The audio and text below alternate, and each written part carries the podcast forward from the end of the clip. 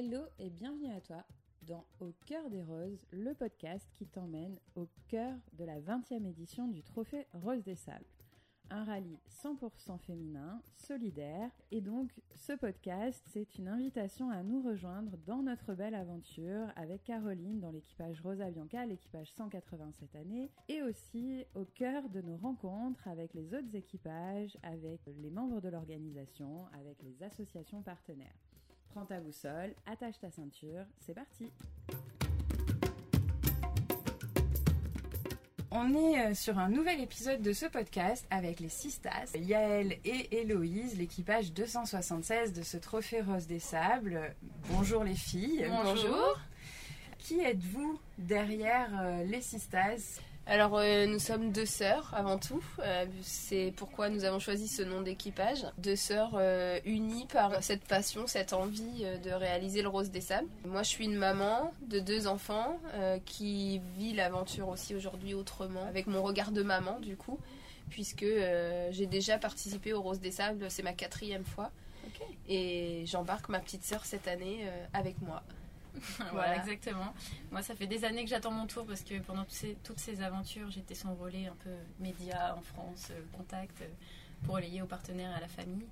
Et euh, voilà, j'attendais d'avoir terminé mes études dans le domaine de l'infographie pour pouvoir me lancer enfin avec elle. Donc ça a pris un an de plus, hein, évidemment, comme beaucoup de personnes qui sont là, mais ça y est, cette année, c'est notre tour.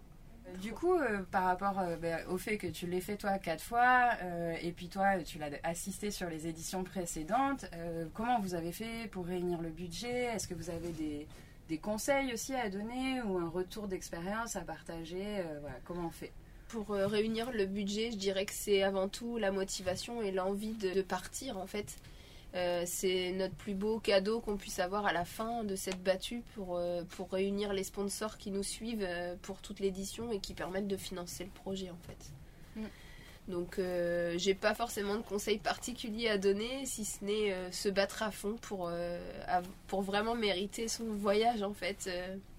nous c'est comme ça un peu qu'on le perçoit. Mm. Moi, c'est vrai que c'est la partie au début que ça me déplaisait un peu. J'étais pas à l'aise d'aller demander des sponsors comme ça. En plus, bon, avec la crise Covid, c'était encore plus difficile de se dire faut aller demander des sous alors que les entreprises, elles sont un peu euh, en galère. Puis finalement, euh, à force d'aller avec toi, je me suis prise au jeu. Et puis après, quand euh, tu as la réussite, tu es tellement content que bon, bah après, ça vient tout seul finalement. C'est quoi la motivation, et d'autant plus en étant sur une quatrième édition pour toi, mais c'est quoi votre motivation? Pourquoi le Trophée Rose des Sables et pas autre chose, pas un autre défi?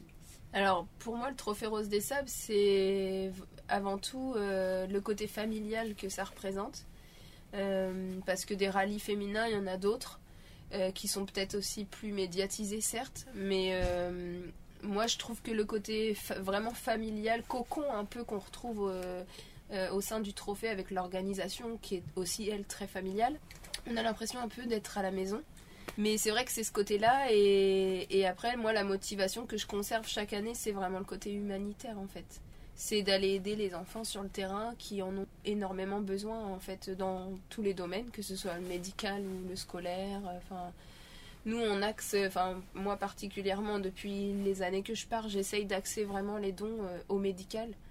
Euh, plus qu'au scolaire qui lui est déjà euh, beaucoup donné entre guillemets euh, par le 4L Trophy qui est lui le rallye plus étudiant. donc nous on essaye d'axer vraiment sur le côté médical.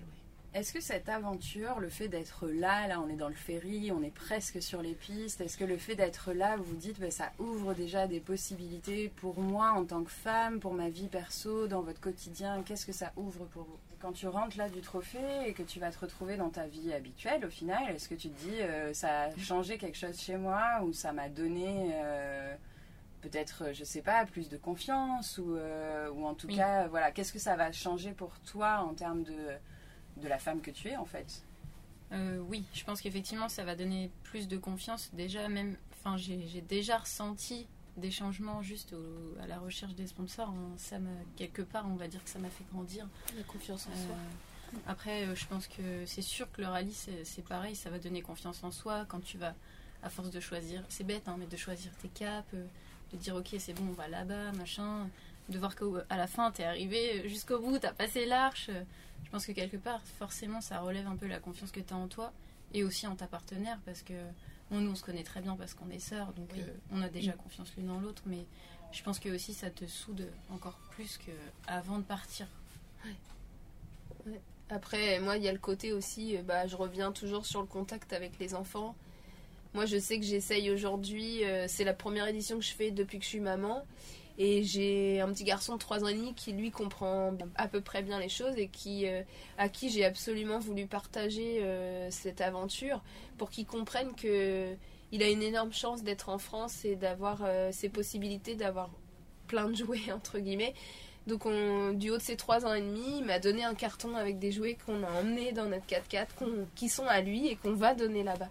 Parce que euh, bah, nous, on a un grand cœur et on veut absolument qu'il comprenne cette notion de partage et de ce qu'il a lui et que les autres ne peuvent pas avoir ailleurs. Yes. Est-ce que vous pensez que cette aventure, que le fait qu'on soit toutes là, ça change aussi quelque chose de manière plus large pour l'ensemble des femmes? Euh, oui, parce que moi, je, je, je suis pas une militante féministe, mais je trouve que pour nous, en tant que femmes, c'est aussi prouver aux hommes qu'on est capable, euh, sans être dans cette euh, confrontation homme-femme, hein, mais euh, c'est aussi leur prouver qu'on est capable de prendre un 4x4, que c'est pas que les femmes au volant ont toujours des accidents, et que on est capable de partir à l'autre bout du monde et de réaliser aussi des belles choses, en fait. exactement et on le voit déjà dans le quotidien quand tu racontes que tu pars faire un rallye Oui. souvent, Oui. ah ouais et c'est que des femmes oui, Oui. que des femmes et on s'en sort très bien ça. Est-ce que vous avez un message particulier que vous aimeriez donner aux femmes, et peut-être aux hommes d'ailleurs, qui vont écouter ce podcast? Alors moi j'ai un petit message particulier à faire passer parce que on court pas uniquement pour le ruban rose pour notre euh, pour notre équipe. Euh, parce que moi j'ai été diagnostiquée par l'endométriose cette année et Mhm. j'aimerais vraiment que les personnes se posent la question de ce qu'est l'endométriose parce qu'on n'en parle pas assez. Il y a beaucoup de femmes qui en souffrent et qui ne connaissent pas la maladie ou qui sont mal orientées. Du coup j'invite les personnes qui peuvent écouter ce podcast à aller se renseigner sur l'endométriose parce que euh, ils pourraient éventuellement mettre le doigt sur les souffrances de certaines personnes qui en parlent, enfin qui parlent de leurs souffrances sans connaître la maladie. Tu veux en dire deux mots de plus sur l'endométriose, euh, de ce que c'est exactement Alors, Comment, euh, euh, quels signaux d'alerte une femme doit vraiment être attentive Alors l'endométriose, la première chose qu'on distingue surtout, c'est la douleur des règles. Chez la femme, il faut savoir que la douleur des règles n'est pas normale. Si on a mal pendant ses règles, c'est pas normal. On- beaucoup de médecins nous disent que c'est classique, mais la plupart du temps, ça cache des choses qu'il ne faut pas négliger, tout comme le cancer du sein. Euh, au départ, c'est minime, mais après, l'endométriose peut s'attaquer à des organes vitaux. Et ensuite, c'est des opérations très lourdes et parfois, pour certaines, de l'infertilité. Donc, euh, surtout, euh, n'hésitez pas à en parler autour de vous, à vous renseigner sur la maladie et surtout, ne pas hésiter à aborder ce mot qu'est l'endométriose pour vraiment en parler au maximum en fait. Hmm. Ok, merci pour ça. Qu'est-ce que vous avez envie de vous dire sur la ligne d'arrivée? C'est là le moment émotion. Alors moi je suis pas une pleureuse, hein, euh, c'est ton moment émotion? Moi, moi, je suis très très émotive, donc euh, chaque année, je chiale, mais c'est comme ça. Ça fait partie du jeu, non, de chialer. J'ai l'impression qu'on va chialer tout le temps quand on va mettre des coups de pelle, quand on va passer les checkpoints. Euh, moi, je dirais à l'arrivée que je serais fière d'elle déjà, de ce qu'on a pu euh, accomplir ensemble. Euh, c'est un moment qu'elle attend depuis longtemps et je suis trop fière de le partager avec elle. Ah, c'est des larmes de fierté entre sœurs, c'est des belles larmes, ça. Génial. C'est sûr. Et toi, est-ce qu'il y a un truc que tu as envie de te dire euh, Bah, sur la pareil. ligne d'arrivée? Pareil que j'attends depuis longtemps de pouvoir partir avec elle et que enfin on l'a fait et que même si c'était dur, c'était long d'attendre. et aussi que la maman qu'elle est ne- n'a pas changé. euh, Ça l'a pas fait changer, ça l'a fait grandir et même en tant que maman, elle peut partir faire l'aventure euh, sans problème, même si elle va pleurer encore plus. Ouais, ouais, c'est ça. Ok, et donc euh, ma dernière question pour vous, euh, est-ce que dans votre entourage, il y a une personne à qui ça vous relie particulièrement d'être là, une ou plusieurs hein, euh, Alors, bah, pour nous, ça va être notre maman. maman avec laquelle moi je suis partie au trophée en 2015 et qui aujourd'hui euh, forme un équipage avec une amie, Florence, euh, notre tata de cœur, qui habite dans le sud. Et qu'elle a rencontré sur le trophée Qu'elle a rencontré, voilà, ouais, en 2015 sur le trophée. Donc euh, oui, on peut, on peut dire qu'aujourd'hui, on est liés en famille sur ce trophée cette année pour la 20e édition. Yes, trop bien. Et vous êtes trop mignonnes toutes les quatre. Euh, c'est trop chouette. Moi, je trouve ça génial de vous voir ensemble.